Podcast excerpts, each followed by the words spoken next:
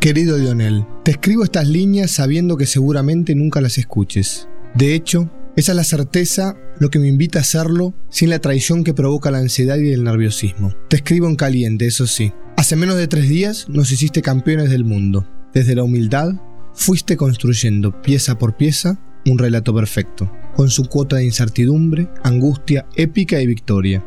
Desafiaste las estadísticas, enfrentaste las críticas, construiste en silencio. Somos exitistas, no los argentinos, sino las personas en general. Nos cuesta mirar los procesos, pero vos nuevamente desafiaste la media. El proceso era no el medio, sino el fin. El cómo, lejos del virardismo de ganar como sea, que tiene reconocimiento siempre y cuando se consiga la victoria, fue para vos una piedra fundamental para conseguir la encomienda dorada. Cuando la selección era denostada por sus aparentes fracasos deportivos, bastardeada desde algunos medios deportivos con titulares similares al que se vayan todos, vos decidiste escuchar a tu experiencia, esa que habías construido desde la sombra de las grandes cámaras, esa que te había enseñado que vestir la celeste y blanca podía ser más que la presión sufocante de sostener la ilusión de 45 millones de argentinos, la experiencia que te enseñó que la selección podía ser felicidad, disfrute, risas, yogo bonito al mejor modo carioca. Eso nos diste, Leonel, la sonrisa del 10, lo único que el fútbol argentino añoraba, más que la copa, porque cuando lo vimos reír, cuando lo vimos disfrutar, fue entonces que lo vimos como realmente lo soñábamos, al mejor estilo Maradona, el mejor de su tiempo. No quiero caer en una comparación con el Diego, inútil sería enfrentar el amor de Leo por el Diego, pero tampoco me quiero quedar solo con el 10. Quiero hablar de eso que generaste en todo el grupo, eso que de momento parecía un grupo de egresados viviendo el sueño de un adolescente.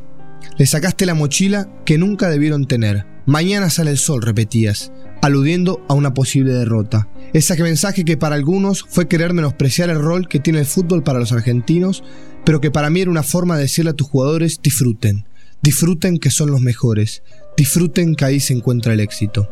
Lionel, me llevo tus lágrimas del final, en ese abrazo eterno con paredes, ese que liberó la presión que cargabas por todos ellos, para ellos, para que ellos dieran lo mejor de sí.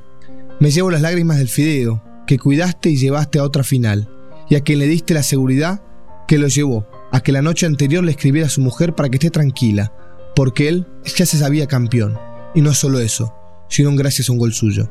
Lionel, me encantaría seguir llenándote de elogios, pero todos serán simples rodeos a la única palabra que estuve tratando de decirte hasta ahora.